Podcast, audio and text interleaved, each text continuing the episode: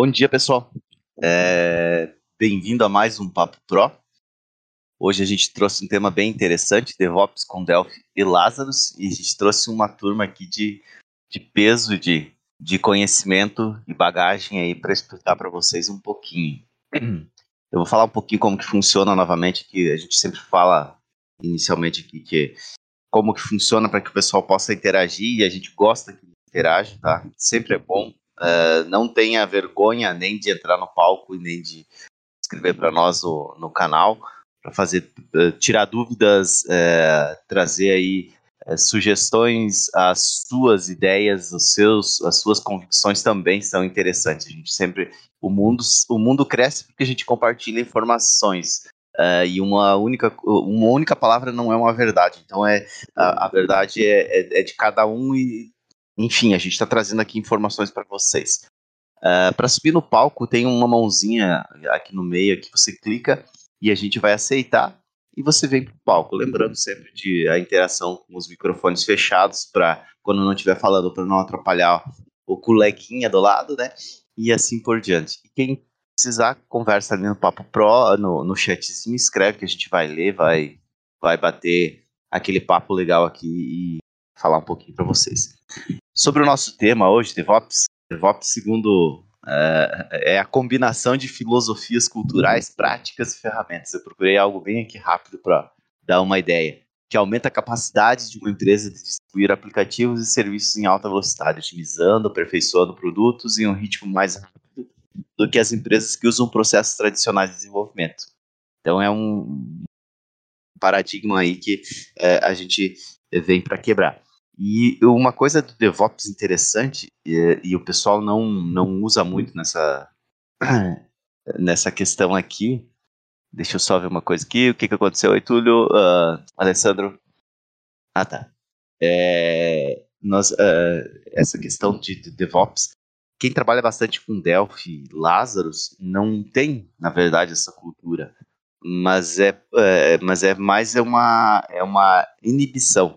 Pessoa não, o pessoal não, não, não, não corre para estudar, mas você pode utilizar bastante essa, essa, essa parte aí do, do DevOps. Eu vou deixar cada um se apresentar aí. Tudo bem que o pessoal já conhece, mas é bom se apresentar porque esse áudio vai ficar gravado, né? E o pessoal depois vai precisar saber cada uma das pessoas que estiver falando, tá? Então fiquem à vontade para se apresentar cada um de vocês e falarem um pouquinho da experiência.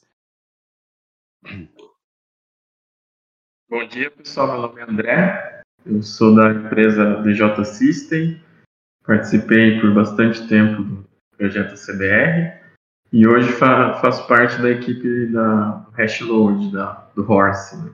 No último bate-papo que a gente teve falando um pouquinho sobre o Horse, a gente comentou um pouco sobre DevOps e, e ficou marcado esse bate-papo aí que a gente vai começar. Vou deixar os próximos se apresentarem.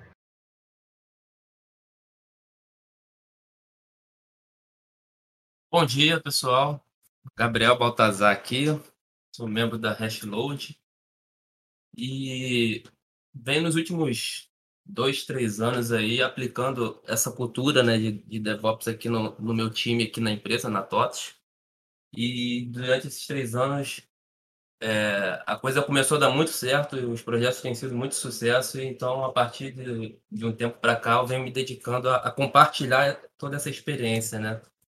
Então, só vou começar respondendo a primeira pergunta que, que me fizeram aqui na empresa, né? Quando eu quando a gente começou a implementar essa cultura, e talvez muitos se perguntem, né? É possível com Delphi? Cara, é muito possível, assim como qualquer coisa é possível com Delphi. Então, vamos lá. Fala aí, Alessandro. Beleza, beleza. Bom dia mais uma vez para todo mundo aí. Meu nome é Alessandro, é, para quem não me conhece, faço parte aqui da academia aqui, junto com o Túlio. É, hoje, né, faço parte lá da Hashload também, os meninos fizeram o convite para estar junto com eles lá. É uma honra enorme tá com essa galera aí, esses meninos tão, são fora de série. Menino não, que eu não sou velho, né? Sou apenas um garoto, né? eu tô aqui é, colaborando com eles, junto com eles, é, eles são fora de série, então estão aqui para contribuir. E DevOps, cara, isso já é, já vamos falar assim, eu vim da época da rede lá do servidorzinho data center, vim dessa época, trabalhei com rede, então quando vi essa área de DevOps era muito legal, mesmo sendo desenvolvedor e já passei para a parte de DBA, mesmo sendo como desenvolvedor, sempre tive esse, esse gosto por DevOps, de gosto por parte de infra, e acho muito legal, muito importante para a gente que é desenvolvedor também. O Gabriel aplica lá na TOTOS, já vim de outra, outras empresas que a gente aplicava uns conceitos bem próximos, e hoje é bem enraizado isso no mercado e é muito importante. E como a gente sempre fala, né? Com Delphi dá para se fazer qualquer coisa, cara. Dá para se fazer qualquer coisa. Ah, mas dá para fazer integração contínua com Delphi? Dá para se fazer. Dá para fazer teste unidade, um monte de. Dá para fazer com Delphi. Se, cara, se alguém falar para você que não dá para fazer com Delphi, dá para se fazer com Delphi. Delphi está aí, não é, não é uma linguagem nova e também não vai morrer nunca, né? Vai morrer nunca. Então, galera, dá para se fazer com Delphi e a gente está aqui para falar com vocês sobre o DevOps, que é algo latente e forte no mercado. E se você quer também estar tá atualizado, quer estar tá parte, a parte de tudo, dá para se utilizar Delphi e aprender um pouco mais com DevOps, beleza? Seguindo a, a uma linha de raciocínio que até o próprio André já, já trouxe para nós aqui, uh, DevOps é cargo ou um conceito? Vamos lá, vamos discutir entre o pessoal aqui. O que, que vocês me falam? Sim, DevOps não é um cargo, né? é, porque ele vai integrar, o, o, próprio nome assim já é desenvolvimento e operações. Né? É, é, algo é, recente, né? Acho que é de 2011 que começou a ter esse conceito de DevOps, apesar de a gente já ter algo automatizado antes, né? Mas que com essa demanda de principalmente de aplicativos web, né, que você tem que fazer deploy em servidores. É, antes você, como desenvolvedor, eu desenvolvia, entregava para o cara lá que, que sabe mexer em servidor Linux, ele subia, aí às vezes dava algum erro, faltou alguma dependência, não funciona na minha máquina, né, aquela velha, velha história de ah, na minha máquina funciona, na do cliente não. Então, DevOps ele é uma cultura, né? É você melhorar a empresa, é, não com um cargo em si de um, um, DevOps, mas de melhorar a comunicação, fazer essa é, uma integração entre as áreas né? E a partir disso fazer algo que você consegue entregar recursos de forma mais rápida e com mais qualidade. Né? É, eu, eu também vejo, embora eu tenha, já, já vi vagas de ah, engenheiro DevOps ou analista DevOps, é, para mim também é, um, é mais um conceito, é uma cultura, porque até em base aqui na, na experiência que eu tenho aqui no, nos meus projetos, é, eu, não vejo como, como é, a, a cultura sendo implementada com sucesso, é, se, a, se pessoal envolvido não, não tem conhecimento de desenvolvimento, não tem uma parte de, ali com conhecimento da, da infra, né, onde a sua aplicação está rodando.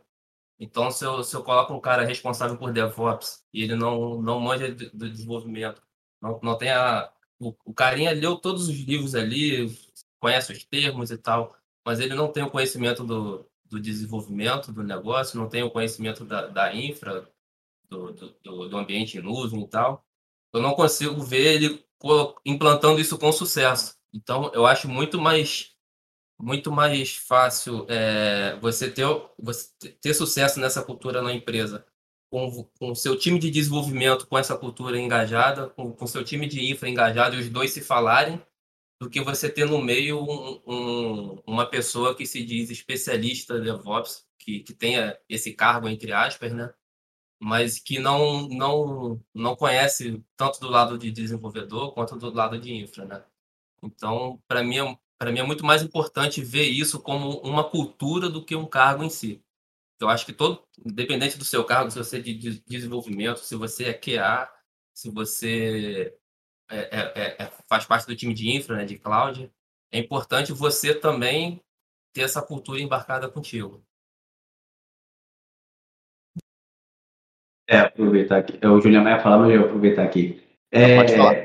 show. praticamente o que o Emílio falou, esse é, esse é fato, né? É, DevOps você não se torna nenhum cargo. Né? A gente tem visto como realmente, e muito é, vagas de emprego, tem que falar ah, analista é, DevOps, é, engenheiro DevOps. DevOps realmente é, é, a parte cultural daquele todo. É, eu olho assim, o que a gente viveu de infra antigamente, de usar o servidor Linux, eu te falo porque eu sempre usei servidor Linux, nunca, nunca fui usar servidor Windows. Então, usava o servidor Linux, desenvolvedor botava o, o, servidor de arquivo lá, que era servidor de arquivo, e a gente fazia uma gambiarrazinha de versionamento dentro daqueles servidores.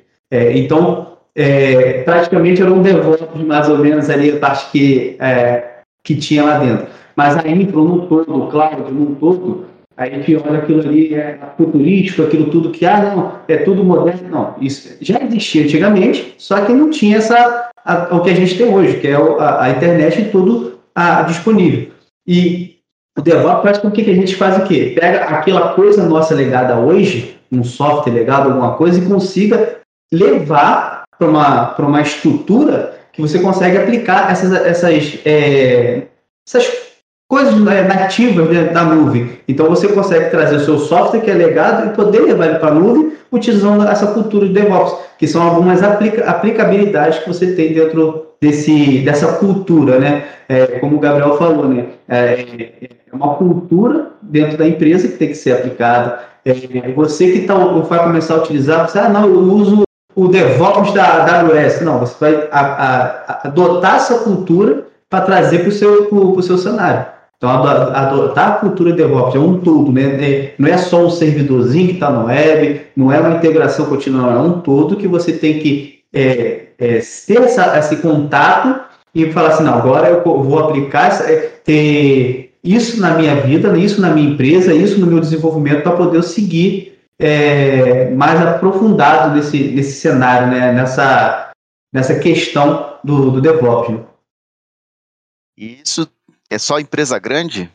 Qual que é o tamanho da empresa é, que deve seguir isso? Qual que é, é. a indicação? É, vou, já que eu estava falando, já vou embalar também nessa questão aí.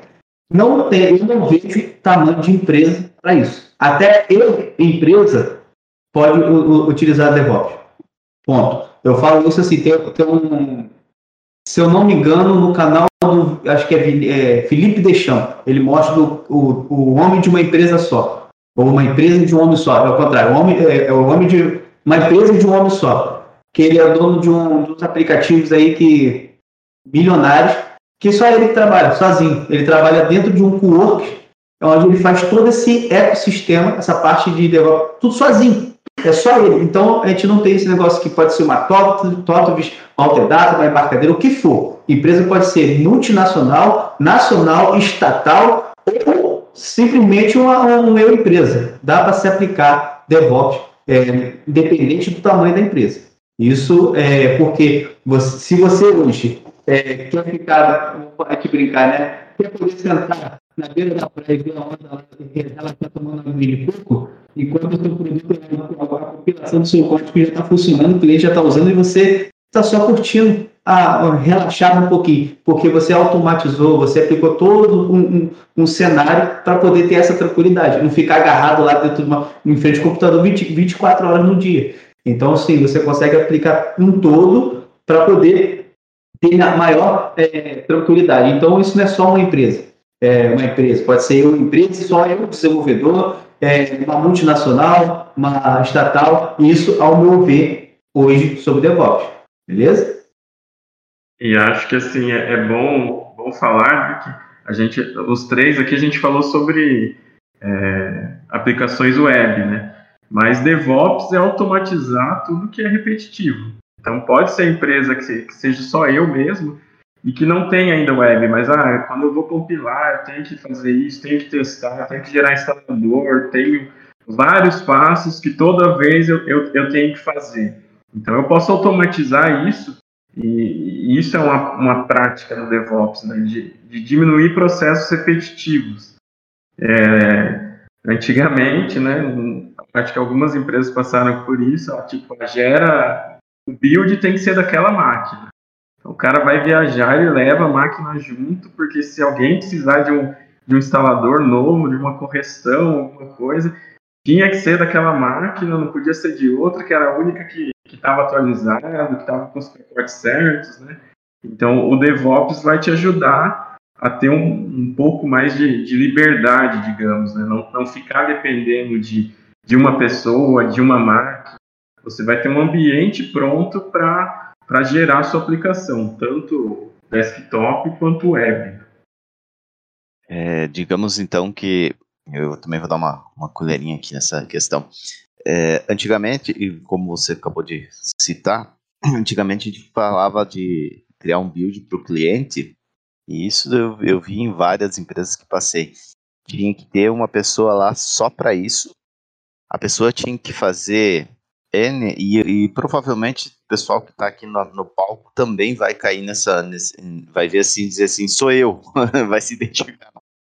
É, tinha que ter o cara que ia lá separar o script do banco, é, tinha que ir lá o cara que ia ter que ir lá e dar um build e verificar se ainda compilou em release a versão para levar para o cliente, é, ver se atualizou os componentes do ACBR, né, para fazer é, essa, seguir é, e gerar a versão, gerar o, o, instalador em si ou o atualizador e disponibilizar. Então, são coisinhas que aos poucos, né, mas assim, como foi até descrito aqui pelo, pelo André, isso é, é, uma é preguiça ou é automação da coisa?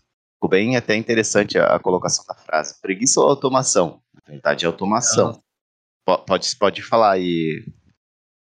Cara, é um pouco das, dos dois, mas é uma preguiça boa, porque é uma preguiça que te leva a uma produtividade, a uma, qualidade. Vou dar, entrando na, na, parte prática aqui, né? Vou dar alguns exemplos. É, o meu primeiro emprego como suporte, né? Era emprego, era estágio. Meu, meu, minha atividade praticamente era atualizar a versão do cliente, porque eram vários processos que precisavam, várias etapas precisavam ser executadas, né? E levava muito tempo, às vezes levava um dia para atualizar cada cliente. E hoje eu parando para ver, né, é, o que era o que eu fazia 10 anos atrás, eu falei, caramba, hoje, é, hoje eu conseguiria fazer aquilo, eh, não vou nem dizer com um clique, é, até sem clique.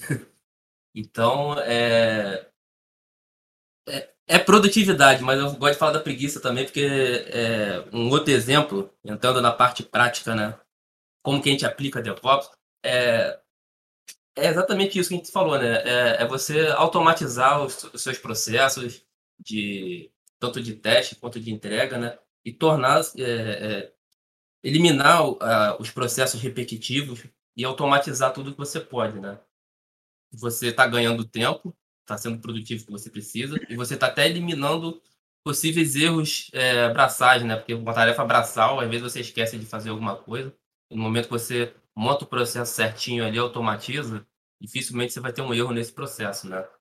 Um exemplo aqui, simples aqui, né? Fala, é, voltando até no assunto se, se pode ser para empresa pequena, e o Alessandro falou muito bem, pode ser até para só você unicamente num projeto, né? É, eu mantenho aqui um componente aqui, que eu tenho que compilar que eu tenho que gerar a versão desse componente da versão XE5 até a versão 11. Então, na primeira vez que eu fui gerar a versão, caramba, eu, depois de escrever o código, eu abria cada IDE para fazer o build né, do, do, componente, aí pegava os compilados jogava cada uma em pasta específica. Pô, levava devia uma hora ou duas para fazer tudo isso. E, e sem contar quando a gente faz alguma coisa e não funciona numa versão, né? Aí eu falei, pô, cara, aí, aí veio meu lado preguiçoso. Eu falei, pô, não, não vou fazer isso mais não. Gasta, cansei, é, gastei um tempo grande aqui com uma tarefa braçal. Então, aí já é, é onde você identifica, já identificou um gargalo aqui no, seu processo, né? Gastei muito tempo aqui fazendo um processo braçal. Então, como que eu posso automatizar? E as ferramentas também que eu consigo usar para automatizar, né? Então, com, eu, eu, gosto muito de usar o Azure DevOps. Então, eu já consegui nesse processo fazer o quê?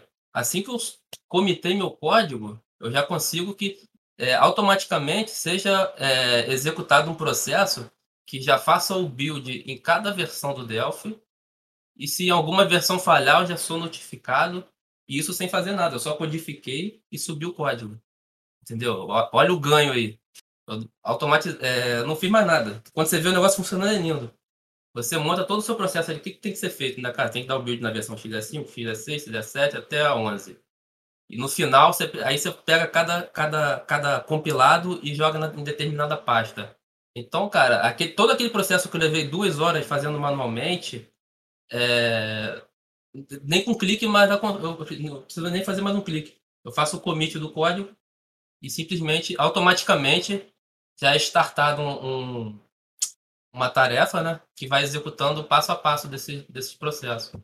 Então, cara, é, é lindo. Então, é, o meu lado preguiçoso, né? De repente, se eu não fosse um preguiçoso, não me incomodasse de abrir a ideia, cada ideia, é, gastasse esse tempo, é, talvez eu não faria esse processo, né? Mas o meu lado preguiçoso foi assim, não, não quero fazer isso de novo. Então, vamos automatizar isso e com isso eu ganhei duas horas. Sempre que eu preciso gerar versão, é duas horas a, é, a menos que eu gasto do meu, do meu tempo que eu posso usar para as coisas mais produtivas. Antigamente é. usava-se um. Eu, eu tinha. Na verdade, não, não, não existia ainda essa questão de DevOps, mas tinha-se lá os batchzinho pronto para compilar toda a aplicação. Então, ao invés de ficar abrindo IDE por IDE, tinha lá um batchzinho que fazia toda a compilação. Mas a gente fala DevOps hoje, não, a gente não está falando DevOps que é só você distribuir compilação, tá? É como a gurizada estava comentando.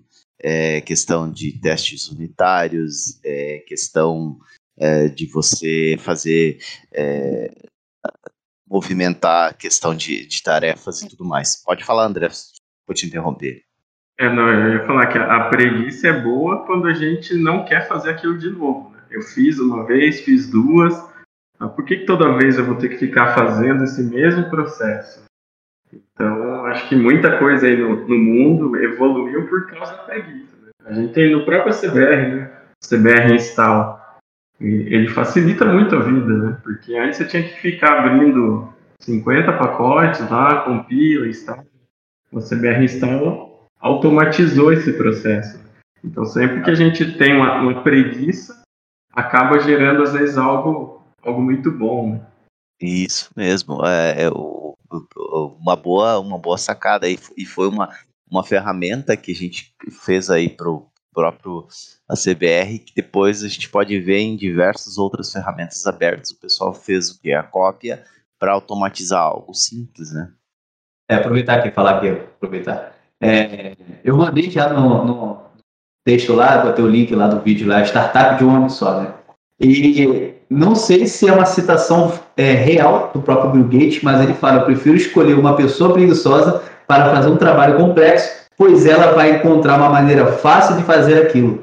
Então a gente vai olhar que DevOps é como fosse isso. Eu quero, quero poder relaxar, tomar minha aguinha de coco e o trabalho está todo automatizado. Isso que o Gabriel falou, eu tive um encontro aqui com o pessoal aqui, e acho que o Gabriel participou, se eu não me engano. Ele estava lá no, com a gente. E eu falei um pouco sobre a, é, GitHub Action, onde a gente subia um código, como a própria André falou, não é só web, é uma aplicação desktop feito em Delphi, eu subia no GitHub, o próprio GitHub já tinha lá, já fazia todo o processo de build, já verificava os testes de unidade, é, verificava se está tudo ok, se foi tudo passou, ele já jogava com, com o servidor lá na Amazon, e esse servidor já disponibilizava o, o compilado lá, compactado, para que a aplicação, ao abrir, ela identificasse aquilo e faz, fizesse um download e atualizava a aplicação.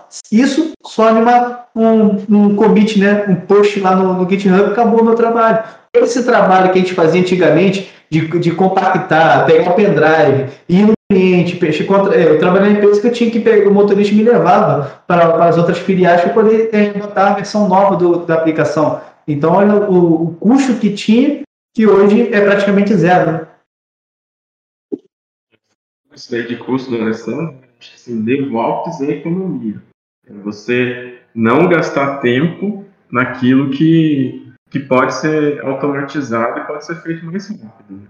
O Gabriel citou aí, ah, eu perdia duas horas. É duas horas que você podia estar tá aplicando ali, um, fazendo uma rotina nova no seu sistema, um projeto novo, né? Você está fazendo um trabalho repetitivo. Então, DevOps, é, além de todos os benefícios de qualidade, de entrega contínua, é com certeza economia. Né? É, é, realmente, você reduz muito o seu custo e cada. É, um, um, desenvolvedor que ele reduziu aquele trabalho que ele levou tempo fazendo para entregar para um cliente, é, quando você reduz isso daí, você dá mais oportunidade de, de poder se concentrar em coisas melhores, em uma nova funcionalidade, uma, uma, uma melhoria em algum código que estava lá, poder fazer uma refatoração, ele vai poder ter mais tempo para poder é, se concentrar em coisas mais importantes também, né? além do ter feito a atualização. Vamos seguindo aqui então uma algumas coisas que o pessoal até escreveu ali. É, DevOps, então, não é só automatizar um, build, não é só você utilizar. Porque é, antigamente você não tinha, não é que não tinha, você poderia fazer, e eu sei que tem gente que até hoje, utilizando somente o SVN é, e o Jenkins. A gente já pode começar a falar de ferramentas, né? Eu não lembro se a gente ia falar de ferramentas ou não, mas a gente utilizava o Jenkins com o SVN para também essa questão de DevOps, automatizar essa questão do só do build, né? não automatizar a questão dos testes. Hoje com o Git e as, e as, e as várias as várias ferramentas que existem aí no mercado, GitHub, GitLab, Bitbucket, outros, até mesmo se eu não estou enganado, o Mercurial ou outras ferramentas de versionamento tem já isso. Tu consegue é, trabalhar a questão do, do CI/CD, né? CI/CD, que é o que o, o, um pouco do DevOps faz, que você vai rodar os teus testes unitários, tu vai rodar o build, tu vai é, enviar informações, tu vai registrar essas informações. O pessoal não tem muita, um pouco de, até o pessoal está comentando aqui, quem, quem puder ler no, no grupo, o pessoal está comentando aqui, ah, cada commit, então, pense, a cada commit eu vou gerar um, uma compilação nova, vou fazer todo, todo, todo, todo o processo e gerar um build. Não, ele está falando que a cada tag é que vai gerar o build, eles fazem testes unitários é, em cada commit. Para quê? Para que você possa também interagir. Existem ferramentas no mercado, eu vou falar algumas que isso está enganado, mas, por exemplo, quem utiliza Gira com o Bitbucket, tu consegue fazer o CI/CD e ele também vai te devolver na tarefa se ocorreu algum erro no teste. Ou se quando eu gerei o build, gerou algum erro e eu consegui pegar de qual, uh, de qual tarefa ou de qual situação, isso é algo repetitivo, né? Que alguém ia ter que se preparar para ficar fazendo isso. Pessoal, pode ir? É. É. O Luiz o Luiz está aqui ele podia vir para o palco também falar um pouquinho aí. Ele disse que é, CICD é apenas um, uma parte do DevOps. Isso, eu vi lá, desculpa André, você, desculpa você, Juliana, que você abriu aí. É, como eu vi lá também essa, essa, essa questão lá que eu, ele botou lá, que realmente DevOps não é só CICD, ela, ela não tem só isso. Ela é, entra segurança, entra a forma colaborativa entre uma equipe de desenvolvimento, análise de dados, é, todo esse conceito prático, tudo isso envolve também DevOps. Então não é só você chegar a fazer um build no software. Ele, ele entra a parte de, que, de é, QA, né? Qualidade de. a parte do, do, do que é do. a parte do, da teste do, do software lá, é, a parte de segurança, você melhorar a segurança. Rapaz, é, a gente que ouve DevOps acha que ah, não, é só integração contínua, é só usar um Jenkins, um Kit Action, não sei como você falou, não sei se estou falando, estou falando de ferramentas aqui, coisas aqui, né? Mas você pode usar N ferramentas que fazem CI/CD. Perfeito. Ah, eu estou usando DevOps? Não, você está usando só a ponta do iceberg. E tem, tem muita coisa. Beleza? Tchau, deixar esse ponto, vou deixar vocês falarem, senão... é, se, se você procurar DevOps no Google e for em, em imagens, há várias imagens que você vai ver é aquele símbolo de infinito, né? Porque são, são vários passos que você sempre vai estar tá fazendo. É, no final, eu, eu, vejo assim, o objetivo é a entrega e a qualidade do software. Né? Mas para você atingir essa qualidade, atingir essa entrega rápida, é, tem alguns passos aí que você precisa seguir. Né? E, como o Luiz falou, um dos passos é essa, esse CD, né? É Continuous Integration e Continuous Delivery. Né? Mas existem outros, outras etapas que precisam ser, ser sempre feitas, né? É, exatamente. E foi legal, e o, o rapaz comentou aí, né? Ah, então é, é, é, cada commit tem que fazer o build da aplicação. Foi até um, um pouco do exemplo que eu, que eu dei, né? Mas foi só um exemplo, entendeu? É, você define como é o seu processo. Então, é, é como você automatiza o seu processo, como você torna o seu processo produtivo e tal. Então, assim, eu dei um exemplo aqui, até a minha realidade aqui nos meus projetos. Na, no último Papo Pro a gente falou de microserviços, né? Então, assim, cara, é, a gente está falando às vezes só de, de, uma aplicação, mas imagina você numa arquitetura de microserviços, onde você tem N serviços, um se comunicando com o outro, e cada alteração que você faz num microserviço, às vezes você tem que gerar o deploy de todos eles, fazer, executar o teste de todos eles. Então, assim, é, foi até. Eu, eu, eu, eu tô, comentei, né, que dos últimos três anos que eu venho aplicando essa cultura, que foi onde começou o nosso projeto aqui, que a gente está com a arquitetura de microserviços. E, assim, o maior acerto nesse projeto não foi nem é, ter escolhido a tecnologia certa, o, os componentes certos, o maior acerto foi, cara, não vamos começar sem aplicar essa cultura, porque é, estaria doidinho, cara. A cada deploy, a cada, a cada alteração você testar cada microserviço, se está tudo de acordo, se os testes continuam rodando. Então, assim, um exemplo é a gente aqui é, vai fazer uma implementação, a gente usa muito o, a estrutura do Git Flow, né, para fazer para implementar as features e tal, e subir os pull requests. Então, sempre que alguém sobe um pull request, antes desse pull request ser aprovado, ele é testado.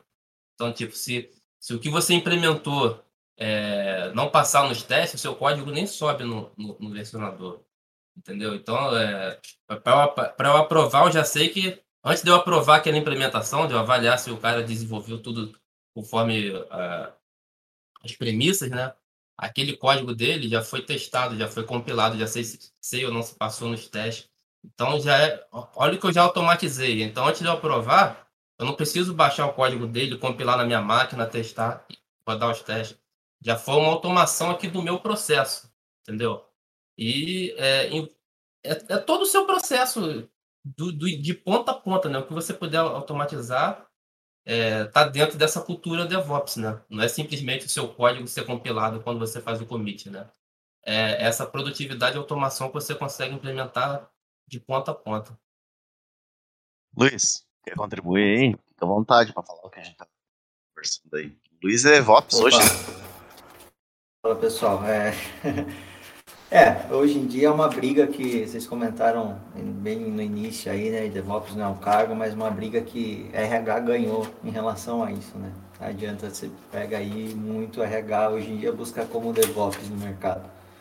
Pegando o gancho do Baltazar, cara, é, eu concordo muito nesse ponto, porque DevOps, a cultura, as melhores práticas, enfim, tudo que envolve DevOps é aplicada desde o momento que você está desenvolvendo a arquitetura que é utilizada. Então, ali no início, onde vocês estão discutindo o que vai ser utilizado, como vai ser utilizado, como vai ser entregue no final, quais tecnologias já começa a ser utilizada essa cultura de DevOps, né? As melhores práticas, como o que a gente vai aplicar, é, como vai ser entregue, qual fluxo Git vai ser usado, né? Você comentou que usa Git Flow, existem outros tipos de, de fluxos de Git também que são utilizados. É, comentar um pouco, né? No, no DevOps, é, a gente fala que são né, existe lá o manual DevOps, são três maneiras. Né? A primeira maneira é que é a prática de fluxo, onde você vai utilizar, olhar todo o seu fluxo de desenvolvimento, vai aplicar diversas práticas ali para automatizar e otimizar esse fluxo de desenvolvimento. Aí existe a segunda maneira, que são as práticas de feedback, que é, aí entra a parte de monitoramento, como, como que você vai monitorar, é, quais, quais tecnologias você vai utilizar para monitorar, quais ações você vai utilizar. E a terceira geralmente é aquela melhoria contínua, né? Então, com o que você obteve de feedback, com, você vai olhar todo esse fluxo e vai otimizando e vai melhorando continuamente. Falar um pouquinho de Git Flow aí, exatamente como falou, ele, ele, o, o Luiz comentou. Git Flow é um do, dos vários, né? como a gente falar até de padrão de projetos, existe um, existiu vários, né? É, uma coisa bem interessante até, que, que eu até comentei com o pessoal esses dias atrás, existem alguns, é, mirrors, tá? Não oficiais no GitHub, tá? Do ACBR. E num deles, eu acho que o cara esteja aqui presente no palco, eu tô como administrador lá para e eu notei o seguinte, que gente, e isso é integração contínua, tá? Exatamente como a gente está falando aqui de, de DevOps. Uh, foi subido um código, cara, Node, se eu não estou enganado, e o próprio Git Hub uh, analisou ele e mandou um, um e-mail para mim informando que tem dois possíveis vazamentos de erro, isso em Node, tá? Parece que eles têm a validação. Uh, um, uns possíveis vazamentos ou erro de codificação. Então ele, ele me retornou isso, até eu, eu olhei depois, deixei um pouquinho, porque exatamente é, é a forma de trabalhar. Mas é, é, algo interessante que o pessoal pode aos poucos ir notando isso quando começa a adquirir essa cultura do DevOps, começa a aplicar. Tem um servidor interno dentro da empresa, tem é, a questão de vincular é, projetos com a questão dos fontes, consigo dar essa, essa agilidade maior, diminuir o, o tempo, diminuir as horas que eu tenho do, desse pessoal do desenvolvimento com interagindo. Então, são algumas coisas que a gente vai melhorando. É, deixa eu lembrar que, André, se eu estiver perdido aqui no, no, no, nosso no nosso scriptzinho que eu estou com ele aberto aqui do lado, você pode me corrigir ali. Mas agora a gente estava falando sobre infra, é isso? Infra as code, isso? É, não, eu, eu, queria aproveitar o que o Luiz falou, que eu acho que é, é bem importante a gente é, falar desse ponto, que é a questão do feedback. Né? A, a ideia do DevOps é com essa automação é você sempre prever essas tarefas, tipo os testes, né? É, eu tenho lá minha rotina de testes, gerei a versão, subiu, tal, deu certo. Mas apareceu um erro lá, aconteceu alguma coisa. Isso daí precisa ser documentado para você fazer essa melhoria na sua rotina de testes para da próxima vez aquilo tá coberto. Às vezes é um detalhe aconteceu uma vez só num cliente, a pessoa foi lá, resolveu e, e acabou.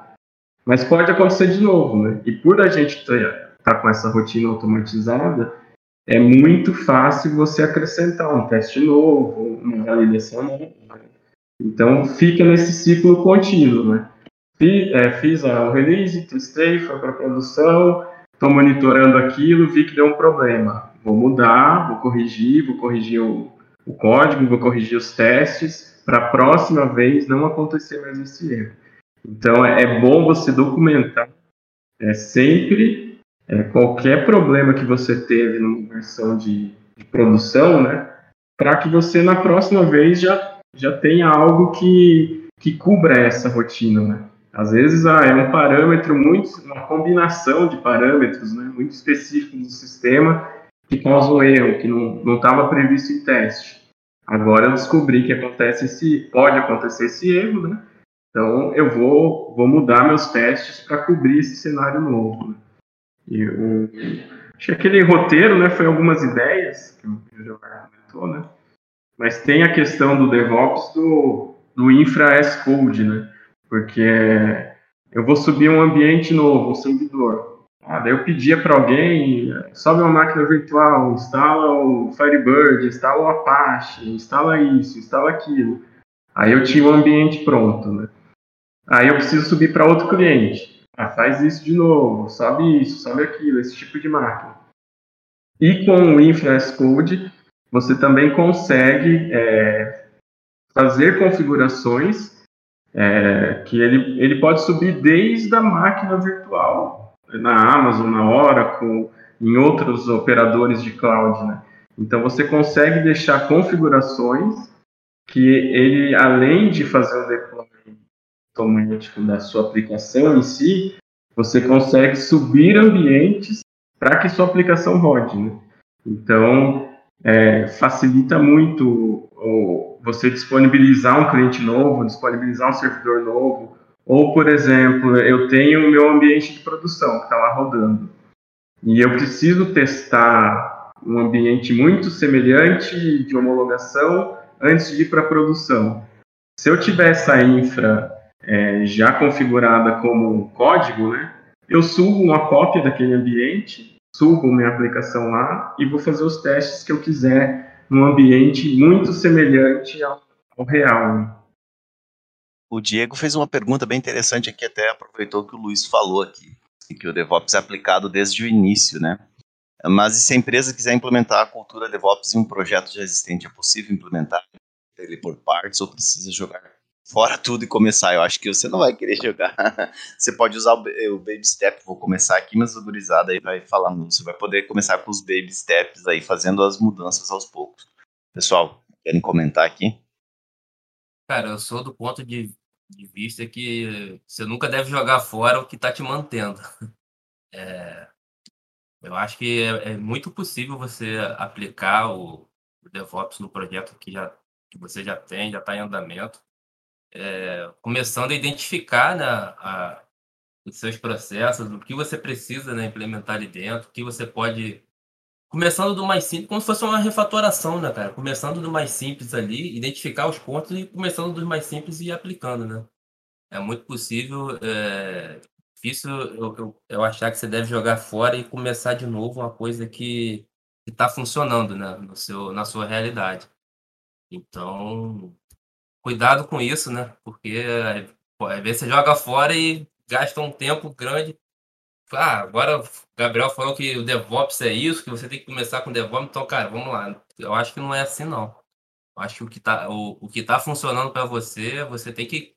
Você não pode simplesmente jogar no lixo, mas você pode sempre ir melhorando ele em passos, né? E identificando onde, é, os pontos mais simples de melhoria e aos poucos ir, ir crescendo nele.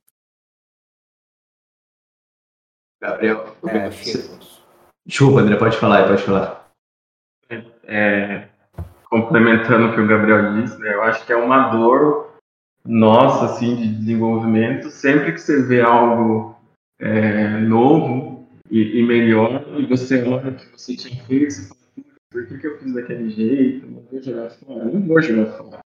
Eu vou começar a, a usar uma frase de coaching, né? eu vou ser hoje melhor do que eu fui ontem.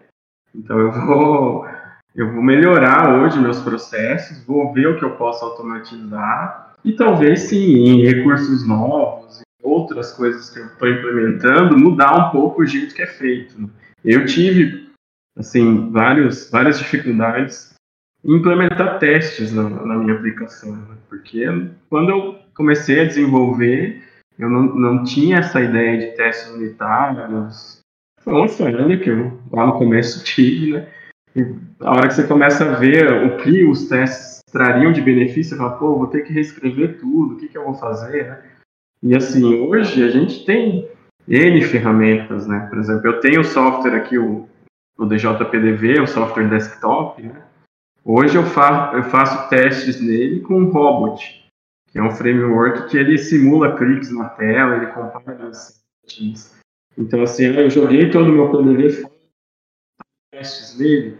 Não, eu achei uma ferramenta que consigo, no meu cenário atual, implementar testes e, e com isso ter um bom resultado.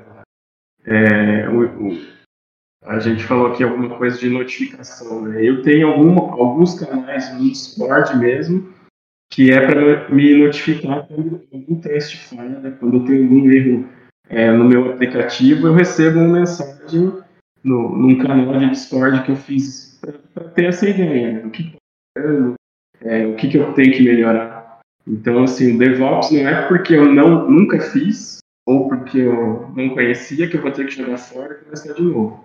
É, o primeiro passo do DevOps é automatizar tarefas repetitivas. Fiz isso, tá, tá, tá tudo agora que eu fazia algo manual, já está pronto, já está funcionando legal, vamos para o próximo passo. Né? Então você não pode desistir do que você já fez, né? Você tem que cada dia ir melhorando um aspecto, né? O Alessandro está aí, eu, quando eu comprei alguns cursos do Túlio, que eu vi a interface, essas coisas, eu falei, pô, por que, que eu não programava assim há, há 10 anos atrás, né? Dá, dá vontade de chorar até. Mas é, você vai daí aprendendo e melhorando daqui para frente, né? O, o que está pagando suas contas, você não vai jogar fora. É, verdade, o André falou aí, é, a gente, é um, é, não sei se é o mal ou bom do desenvolvedor, né? Que a gente que vê aquilo, vê aquela coisa nova que, de, de aplicabilidade no, no software eu quero aplicar. Eu quero sair colocando. Aí por isso que a gente vê um monte de, de elefante branco no mercado. Ah, mas Alessandro, você está falando mal do meu software, está falando mal? Não, a gente fala isso porque eu já tive um software dessa forma, era um elefante branco. Ou eu matava aquele elefante, ou dava um banho dele e melhorava ele.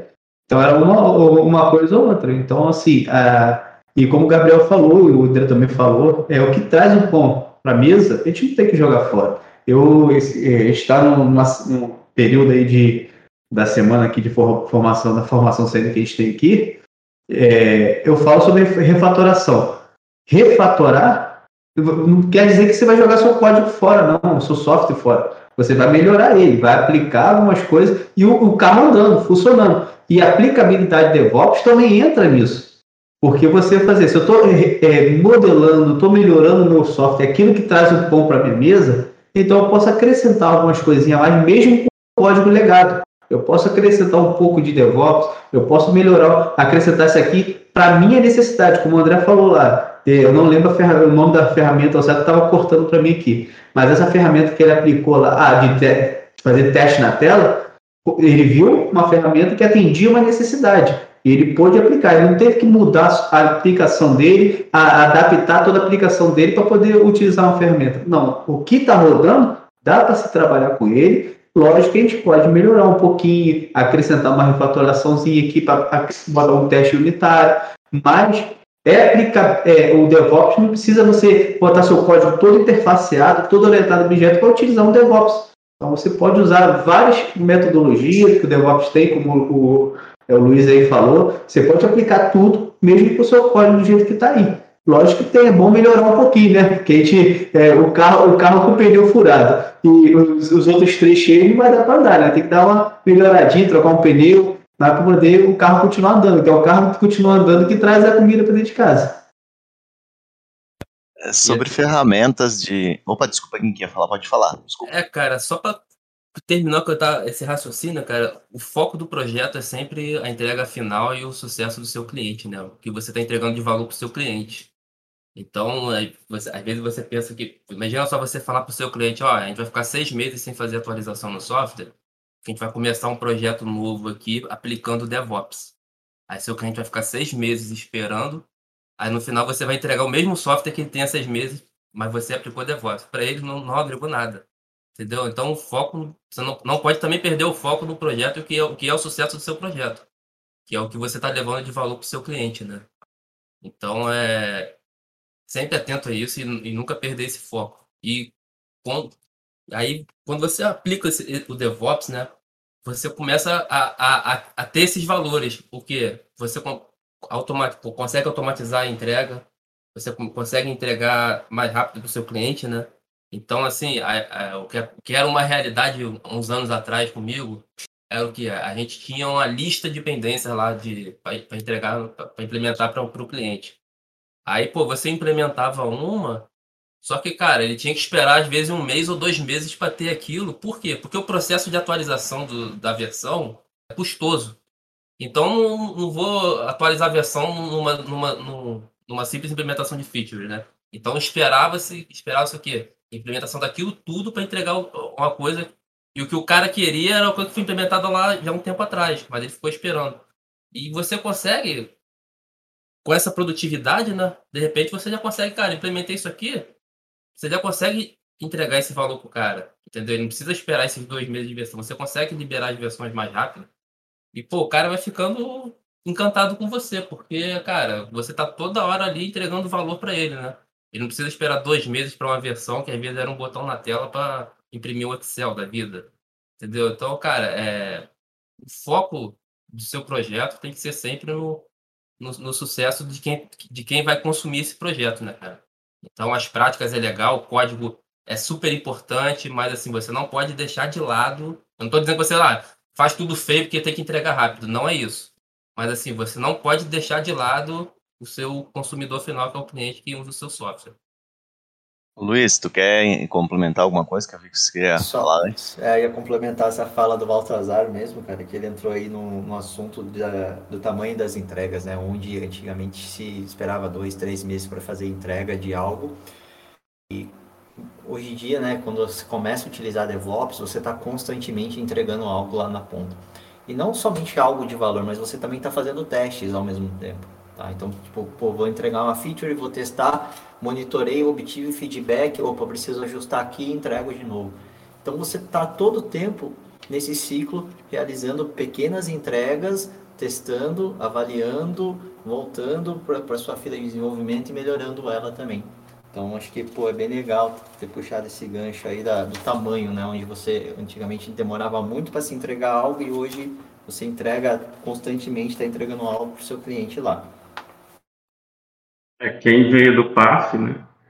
Liberar uma versão, tinha que cadastrar nos estados e isso, aquilo, aí você esperava um monte para pensar em liberar um release do software. Então, quanto Quanto menores forem as suas entregas, menos chance de você ter problema. É, fica mais. É só um recurso novo, vai testar aquele recurso, ok, beleza. Se não, faz um hotfix e, e lança outra versão. Você não fica com aquela fila de, de itens para fazer uma entrega com 50 recursos novos. Você vai entregando com, com, constantemente.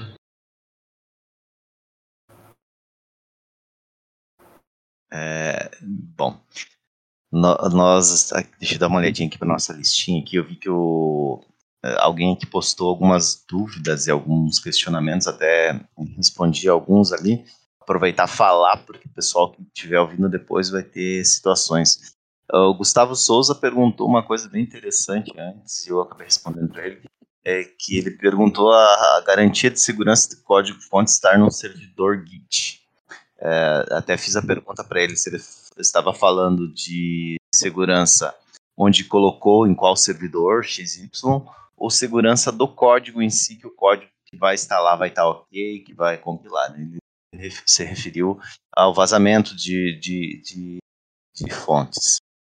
É, a partir do momento que você, é, é, como ele também postou aqui, ele criou um servidor próprio é, dentro da empresa, colocaram para ter essas informações, acho que é, eu só, ele tem um servidor próprio, acho que é com GitLab ou vai migrar para GitLab, ah, né, vai migrar para GitLab. Quando você utiliza essas ferramentas gratuitas, você tem que tomar cuidado da seguinte situação, né? É, muitos aqui devem de ter, é, por exemplo, contas no GitLab, GitHub privadas mas não são pagas. Então eles não têm totalmente, não sei se o pessoal lê né, os termos de contrato de uso, geralmente vai lá como o nosso famoso usuário, dá um aceito e vai embora, né? Mas eles não dão garantia por causa que eles não têm, não estão recebendo. A partir do momento que você é, assina, paga, né? Aí você tem um contrato diferente e você pode ler lá que eles têm que é, garantir para ti eh, esse contrato pensando em situações adversas, uh, por que, que a Microsoft, por exemplo, comprou o GitHub? Existe sim um contrato de sigilo, etc. Mas a empresa pode sim por trás estar tá olhando o que você está subindo de código lá, pode estar tá catando ideias. Então, é, nunca vai estar tá 100%, tá? Isso eu, eu não estou acusando eles, mas eu estou jogando um, como é que é, jogando um pouquinho de, de poeira no ventilador para ver, né? Ele pode ser analisado, como eu falei antes código do ACBR foi analisado dentro do, do GitHub e veio um e-mail com essa informação. Então quer dizer que tem alguma ferramenta dentro. Então tem que tomar cuidado quanto a isso. Mas você também, se fizer localmente, tu tem que lembrar que na tua empresa tu vai ter alguém disponível para isso, vai ter que ter infraestrutura, vai ter que ter alguém que vai ter que manter isso. Então tem mais essa situação.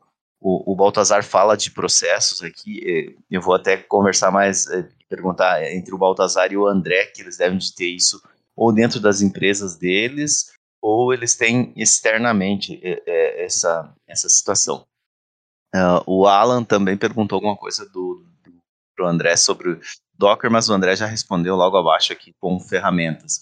E o Marcelo perguntou também sobre ferramentas que simulam cliques. Na verdade, existem várias no, no mercado, Marcelo. Por exemplo, uma delas, o próprio Hanorex, da, que, que a Idera comprou, né, que faz parte da Embarcadeiro também, ele também faz a simulação dos cliques. Então você cria um script inteiro de testes e ele pode ser executado uh, automático, tá? Ao final do, da compilação, tu pode executar ele automaticamente. Uh, deixa eu ver. Hanorex. Cara, você é, falou aí. Desculpa pode, interromper, mas. Não, não, pode falar. A gente aqui na empresa, a gente tem um contrato com a Microsoft, né? A gente usa o Azure DevOps aqui. Eu, particularmente, gosto muito do Azure DevOps. Também uso o GitHub para projetos pessoais, a parte de GitHub Actions também, mas eu gosto muito do, do Azure DevOps. E só compartilhar, cara, essa parte de segurança aí, o que aconteceu comigo foi, foi bem legal. Assim, eu me sinto mais seguro tendo meu código no GitHub do que teria que se tivesse colocado num servidor meu, ter que cuidar dessa, me preocupar com essa segurança. O que aconteceu comigo? Uma experiência que eu achei muito bacana, cara. É, eu estava desenvolvendo uma, uma SDK para utilizar alguns serviços da AWS dentro do Delphi. Aí eu criei um projeto privado né, no meu GitHub e fui desenvolvendo. Aí, pô, fui montando lá as rotinas, aí criei uma aplicação de exemplo. Aí, pô, nessa aplicação de exemplo, eu botei lá dois edits, né, com, com as minhas credenciais da AWS para fazer os testes, né. Aí, beleza, cara. Tava lá os dois, dois edits lá, coloquei direto minhas credenciais para não ter que ficar toda hora preenchendo quando eu fosse testar. E fui, e fui desenvolvendo e, pô, desenvolvi comunicação com os três serviços da AWS. Aí, pô, achei legal caramba. Falei assim, pô, legal, agora eu vou deixar isso público. Aí deixei o repositório público. Sabe o que aconteceu? A minha conta na AWS foi bloqueada. Porque a minha credencial ficou exposta dentro do form do Delphi lá. Achei, achei aquilo muito maneiro, cara. Achei assim que a, a AWS me notificou, falou que a minha senha tinha sido exposta em algum lugar público e que eu teria que é, criar uma outra credencial para poder utilizar o serviço da AWS. Eu achei isso bacana e me passou uma segurança muito, muito legal, cara. Achei. Fiquei sur muito surpreso, mas achei bem positivo, bem legal isso. O, o Felipe, o Luiz ia falar aí. Eu ia puxar o gancho aí que o Baltazar entrou, que é em relação à segurança, cara. É, pô, quando você começa a, a, utilizar mais cloud, né, os provedores cloud da vida, e começa a fazer SDKs, enfim, você começa a gerar credenciais e utilizar em determinados assuntos. É, essas, essas keys que, que, que, deixam, que você sobe, cara, tipo, são grande parte de ataques hoje em dia, de grande parte de sequestro de contas ocorrem dessa maneira. E aí, quando pô, tem DevOps, você começa a entrar no, em questões de segurança, aproximar a segurança para dentro do seu fluxo de desenvolvimento, né? Onde você vai subir algo, passa lá soluções de segurança para analisar dados sensíveis. Então, existem né, muitas formas hoje também, dentro de, da, da cultura, em tudo, é, nos seus ciclos de desenvolvimento, de como a gente prevenir que, que a gente deixe público dados sensíveis, né? Dados que possam ser utilizados para invadir ou hackear sua conta. Também participei de uma experiência onde né, tinha um Red Team, um Blue Team, o Red Team é aquele time de, de hackers que os caras vão encontrar brechas uh, na, sua, na sua solução e, e, vão invadir. E, cara, é impressionante como a engenharia que os caras fazem para conseguir uh, seus dados, né? Pô, ele pega uma brecha simples que você, ah, pô, isso é simples, depois eu corrijo, sei lá. Aí o cara vai entrando ali, ele pô, acessa uma máquina, ele está na sua rede, da sua rede ele acessa a máquina de um desenvolvedor, na máquina desse desenvolvedor tem uma credencial, ele usa essa credencial, vai para o Git do cara, do Git ele pega a sua fonte, do fonte ele descobre alguma coisa. Cara, é, é, questões de segurança no ciclo de desenvolvimento é algo que a gente tem que também ficar muito atento, né? Quando a gente usa esses dados sensíveis, aonde a gente vai colocar. Manda bala aí, Alessandro. O que você ia comentar? Pode falar. O Luiz pontuou também essa questão de segurança. Eu ia falar sobre a questão de segurança, cara. É, e você, citou a questão do, da, da Microsoft ter adquirido o Git, que foi tudinho assim. Tem, eu acho que, se não me engano, um projeto, acho que é copiloto, que eles têm lá, que você acrescenta alguma coisa no código, ele já a, completa com você, faz um ajuste lá. Não me aprofundei sobre isso, não. Mas os códigos existentes no GitHub, é, se eu não me engano, posso estar enganado, a gente não sabe o que, que acontece internamente, mas só os públicos têm essa avaliação lá. Os privados, eles têm uma política lá interna que não pode. Então, realmente tem segurança, o código teu está lá, você é privado, ele não vai ser exposto, lógico, se não botar a senha 1, 2, 3, 4, 5. Ó, vou botar o primeiro botinho Maria na senha não tem cabimento. Agora, é, você tem uma senha boa, você tem uma segurança, você é, teve cuidado com essa segurança, seu privado vai estar lá, seu código vai estar seguro, existe segurança nessa proteção do seu código, não fica preocupado que alguém vai, ah, vai clonar o seu código, lógico que você também tem que ter o segurança na distribuição, por exemplo, ou uma equipe que vai trabalhar no código, tem a questão de segurança do, do seu código com uma equipe, tudo é um processo que você tem que adaptar quando você começa a trabalhar não só na distribuição do código via web para é, equipe remota, você tem um processo que você faz para ter segurança. Mas é seguro. Eu tenho, eu tenho projeto antigo. Esse, essa notificação o, o, o, GitHub me mandou, que eu tenho um projeto antigo de uma outra linguagem, de uma aplicação muito antiga minha, que está lá com é, falha de segurança na autenticação do banco de dados. Aí quando eu fui ver, realmente, eu botei tudo lá naquele, na, no arquivo de script, mas é, é a aplicação está rodando fechada, então não esquentava a cabeça, o código, é, o projeto é fechado. Mas ele recebia notificação, porque eles têm tudo uma segurança, tem um próprio projeto né, analisado, tem toda uma preocupação para ter um. Você ter um código é, seguro e também o, o projeto também não tem, quando for distribuído, for aplicado, não tem, não tem problema. Então tem todo um processo de segurança, não precisa se preocupar, ah, o código vai ser roubado se botar no GitHub. Não precisa se preocupar com isso, porque realmente é, eu uso o GitHub há muito, muito, muito tempo e está lá, nunca tive estresse de perder código lá não. Então acho que não é só você não, que o próprio código do, do da, do da Microsoft, lá do Windows, está lá no, no GitHub. Se, se você pesquisar, tá lá o código do, do, do Windows está no GitHub. O projeto fechado tá, é hospedado no GitHub.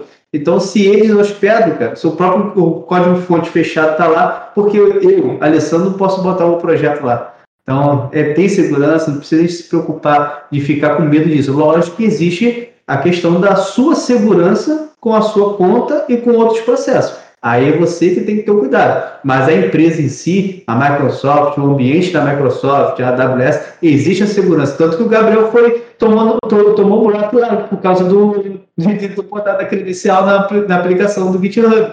Então, porque ele botou público. Então, a gente recebeu um buraco. Porque tudo é uma segurança, tudo é um cuidado. E eles, e eles prezam muito por isso. Porque se o, se o seu software for, for é, danificado dentro do, do, ecossistema deles, que não é só você que, que sofre, não, eles também sofrem. Beleza? E daí, só para deixar para estudarem depois, né, que está na moda também, é o, é o DevSecOps, né, que é você pensar na segurança em todas as etapas do processo. Mas daí também é, é mais assunto aí para falar depois. Tranquilo. É, gurizada, a gente está chegando aí, já chegamos, na verdade, em 11 horas. Uh, a gente vai ir para o encerramento aí do, do nosso Papo Pro. Uh, gostaria que cada um aí fizesse a, as suas considerações finais. Pode, fiquem à vontade para deixar aí e também indicarem links, livros, é, cursos ou até mesmo alguma coisa que vocês queiram oferecer de serviços de vocês. Fiquem à vontade. Eu vou colocar alguns links lá no chat, então, que a gente até usou como uma inspiração aqui para o papo, né? É, é, tem um livro também que é uma novela de TI. O livro chama Projeto Fênix, que, que fala sobre gerenciamento de TI, fala da, da questão do DevOps, que, que, é interessante, né? E também vou deixar um contato aqui, é, é eu aqui estou, estou migrando todos os meus serviços para Oracle, para Oracle Cloud. É, então, vou deixar um contato para quem tiver interesse em conhecer o serviço da, da Oracle Cloud, para entrar, entrar em contato com essa pessoa para conhecer os serviços que a, que a Oracle oferece nessa área.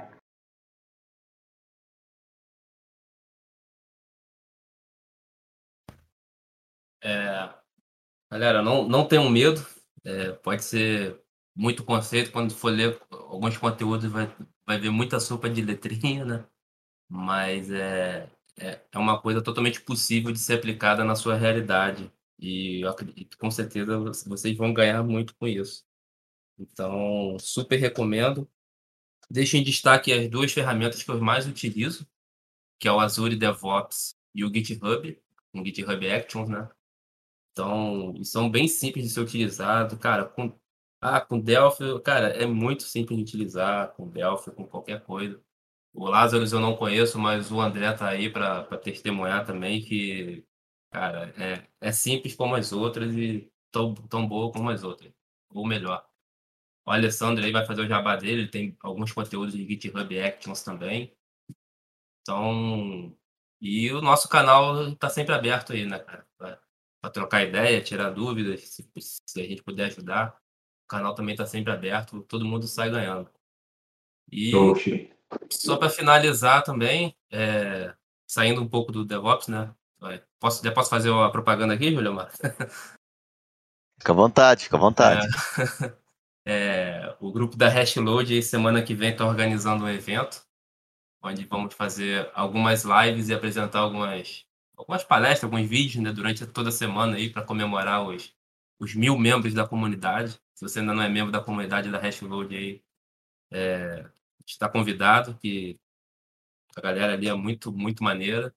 E na, na próxima semana, a partir de segunda-feira até sábado, vamos fazer uma semana aí de, de vídeos e lives aí pela parte da manhã, alguns vídeos vão ser publicados e na parte da tarde, na parte da noite, vamos fazer algumas lives. Então, também se inscreva no, no canal da Hashload lá no YouTube e, e vamos para frente. É o momento jabá, né?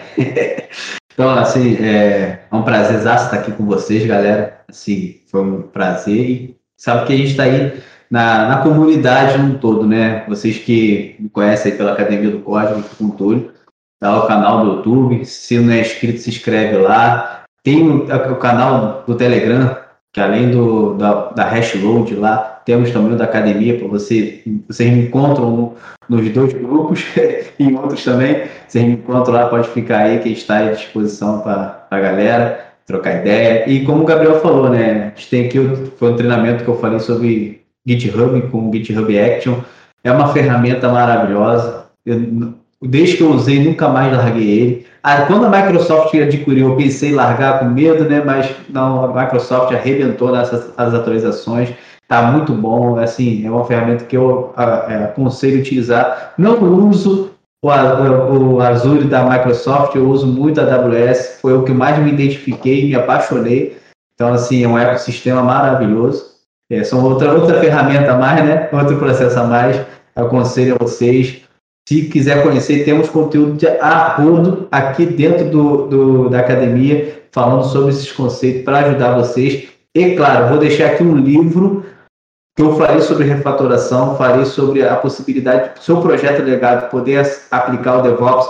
É o livro ainda chama, esse livro, deixa eu pegar o nome dele aqui, é, anotar aí, eu botar depois no boto lá para vocês, é Trabalho Eficaz com Código Legado. Esse livro pega o seu próprio código legado para você ir ajustando ele da melhor forma possível para ter uma implementação mais adequada. E, claro, com a implementação mais adequada, você consegue aplicar muito mais coisas dentro do DevOps. Então, é uma, uma um plus aí que eu deixar para vocês aí do trabalho eficaz com código legado. E se quiser conhecer mais sobre refatoração, sobre é, qualidade de código, sobre até questão de layout também, a qualidade do seu layout. É só acessar aqui com a gente aqui da academia e se ele aproveitar, né? Estamos na semana de design criativo, onde a gente mostra aí um PDV é, 100% é, multicamada, que a gente usa o FMX, e você pode é, utilizar tab de qualquer coisa, tipo, usando um layout agradável, um layout seguindo as boas práticas de design Tá lá passando toda é, essa semana, às 15 horas, lá no canal da Academia do Código. Beleza, gente? Valeu! Pô, rapidinho, desculpa aí tomar frente de alguém de novo. É, eu, fiz, eu fiz propaganda da Alessandra e não fiz a minha, olha. É, eu comecei a gravar agora também um conteúdo sobre DevOps com Delphi, que vai ser publicado lá com o Landerson na Universidade de Delphi também. Então, convido a todos aí para entrar, entrar lá na Universidade de Delphi, que em breve vai ter esse conteúdo aí bem focado na, principalmente para a galera que, que quer entrar nesse mundo, né? Ainda não conhece muito o GitHub, a estrutura de, de Flow e algumas dessas ferramentas de DevOps também. A gente vai começar a gravar um conteúdo agora para publicar lá na, lá na Universidade de Delphi. Pessoal, obrigado aí por, pelo convite, por puxarem aqui. É, pô, deixei o link aí do livro Manual DevOps, cara, é um livro muito bom, que dá vários conceitos ali do que realmente é DevOps, como você ajuda você a aplicar DevOps aí no dia a dia no seu fluxo. É, só resumindo aí, DevOps não é uma receita de bolo, não é um, nada fechadinho, um framework fechado, enfim. Você pode pegar as práticas, pegar algumas ideias e aplicando ao, aos poucos aí a seu, seu time, desenvolvimento, integrando as pessoas e, cara, acho que é isso, pessoal. Obrigado aí por tudo. Queria agradecer a gurizada aí pelo, pelo, por estarem aqui junto. Agradecer o Luiz também por ter subido, aceitado subir aí no palco para falar um pouco mais. Esperamos que a gente tenha agregado é, mais conhecimento ao pessoal, tenha conseguido debater um pouquinho. É, agradecer quem fez o debate aí no chat. É, Pena que não subiram aqui no palco, mas da próxima até a gente subir aqui no palco para bater aquele papo legal conosco. É, lembrando que o Papo Pro, então, é, é, patrocinado pelo pessoal do Pro, né? Então, quem não é ainda assinante do, do Pro e quiser contribuir é, com o projeto ACBR para que ele continue a, esse trabalho sensacional aí de, de desenvolvimento, é, acessa lá www.projetoacbr.com.br pro e você vai ter aí a Aline para você conversar com ela, vai bater um papo, ela vai te ligar se for o caso, ou você pode utilizar o canal nosso aqui no, no, no Discord que tem aqui, é, Quero Ser Pro, por ali que ele tem ali o canal, depois eu vou postar ele aqui no Papo Pro para vocês. É, quem não tem solução TEF ainda na sua aplicação, uh, pode entrar em contato aqui também conosco uh, através do projeto cbr.com.br TEF, que o José e a Daniele vão conversar com, com vocês e é, mostrar as soluções que a gente tem disponível juntamente com a PayGo. Lembrando também dos cursos, a gente tem também cursos, então projetocbr.com.br barra cursos. Você pode, como Pro, você já tem acesso uh, aos cursos, ou uh, se você fizer parte do TF PayGo, você também tem acesso a alguns cursos. Uh, se não, você pode comprar eles avulsos para que possa fazer uso aí. A gente tem alguns aí bem conhecidos, que é do, do monitor, para quem utiliza com outras linguagens, o PAF-SF. Daqui uns dias vai ter uma continuação, creio eu, do PAF-SF para o PAF-DAF, né, que vai vir equipamentos novos, e tem outros cursos que estão para vir aí conosco. Agradecer novamente aí ao Alessandro, ao André, ao Luiz, ao Baltazar. Faltou o Bill, o Bill ficou dormindo, no mínimo ficou dormindo em casa. É, agradecer a todos eles aí e espero vocês semana que vem. A gente tem aí, deixa eu só conferir aqui que eu vou falar para vocês a agenda bem rapidinho. Então a gente tem aqui é, que a gente vai ter aqui a semana que vem. É, tá reservado ainda aqui para quem que tá reservado aqui? Ah, a gente vai falar Cosmos do IBP, reservado para Cosmos do IBPT. Então vai ser falado alguma coisa sobre DPT. Então, uh, terça-feira da semana que vem e nos outros dias tem mais notícias. Um abraço para todo mundo e um ótimo dia de trabalho para todos. E um bom resto de semana.